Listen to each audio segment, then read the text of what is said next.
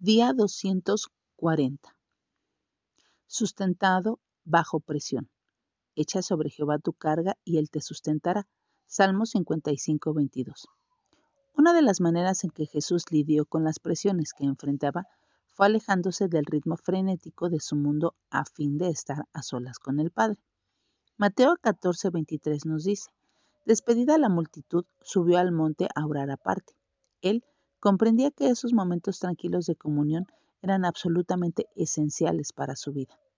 Si buscar tales momentos fue algo crucial para nuestro Salvador, quien es Dios encarnado, cuánto más será importante para nosotros. Así que, cuando la tensión aumente y no haya nada a la vista que nos haga sentir mejor, debemos seguir el ejemplo de Jesús y encontrar un lugar tranquilo en el cual estar a solas con Él, ya que nos abre a su presencia sabiduría y poder. Depositemos nuestras cargas en el Señor, reconociéndolo como nuestra suficiencia. Él puede cargar el peso que acompaña toda situación angustiosa o dolorosa que enfrentamos.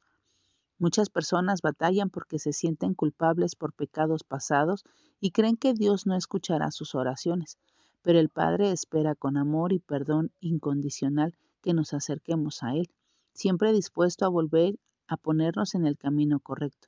Así que nunca dudemos en llevar en oración nuestros conflictos y aflicciones, las presiones que tenemos ante Dios. Él sabe todo lo que necesitamos, incluso antes de que se lo pidamos, y anhela pasar tiempo a solas con nosotros, restaurando nuestras almas.